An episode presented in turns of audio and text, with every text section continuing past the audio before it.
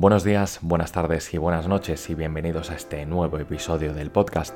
Como recordaréis anteriormente os he hablado un poco de cómo es el día a día en una compañía aérea y del privilegio y la suerte que tenemos las tripulaciones de estar visitando tantos lugares y de cómo aprovechamos el tiempo ahí y en mi caso personal de cómo colaboro con una ONG. Pues bien, hoy quiero hablaros un poco de la globalización, de cómo el mundo de Internet y los medios de comunicación ha conseguido que sin movernos de nuestros hogares podamos saber todo lo que está ocurriendo a miles de kilómetros de distancia. Pero vayamos por partes. ¿Qué entendemos nosotros por globalización?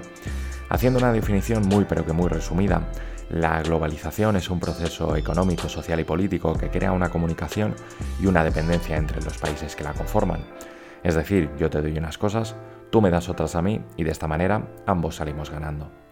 Pero realmente con esta globalización y la creación de diferentes organismos como la Organización de las Naciones Unidas, el Fondo Monetario Internacional, entre muchos otros, estamos consiguiendo que todos estos países estén a un mismo nivel en cuanto a desarrollo. Yo creo que no, y os expondré el porqué. Después de haber podido visitar algunas de las ciudades más importantes de Latinoamérica, de haber podido pasearme por ciudades de Europa y de haber vivido toda la vida en España, creo que algo estamos haciendo mal. España es un gran país donde crecer, donde poder asentarse, pero debemos ser conscientes que no tenemos una industria puntera. No somos pioneros en muchas cosas.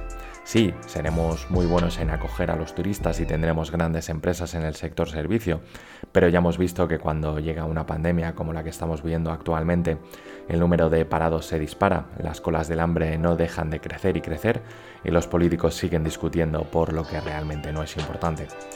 Obviamente en Europa tenemos grandes ejemplos en los cuales podríamos mirarnos y tomar nota de lo que hacen para mejorar en esos aspectos en los cuales tenemos carencias.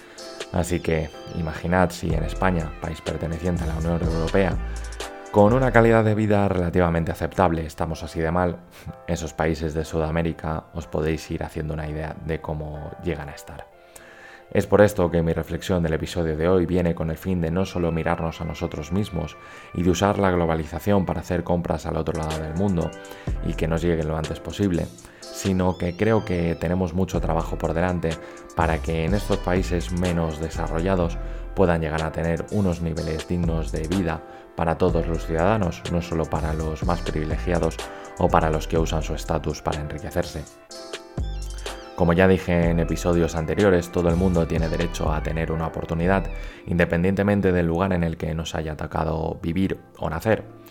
Y desde aquí, y sé que no servirá de altavoz para que llegue a las altas instancias de este mundo, hago un pequeño llamamiento para que usemos el término globalización en el más amplio de los sentidos, y que gracias al trabajo de todos y cada uno de nosotros, pero sobre todo de los políticos, consigamos que dejen de aparecer en las noticias conflictos como los que hemos vivido semanas atrás entre la franja de Gaza e Israel, imágenes de pobreza y de devastación en la India y de niños desnutridos en África, porque ya sabéis que si queremos y nos organizamos bien, tenemos tiempo para todo.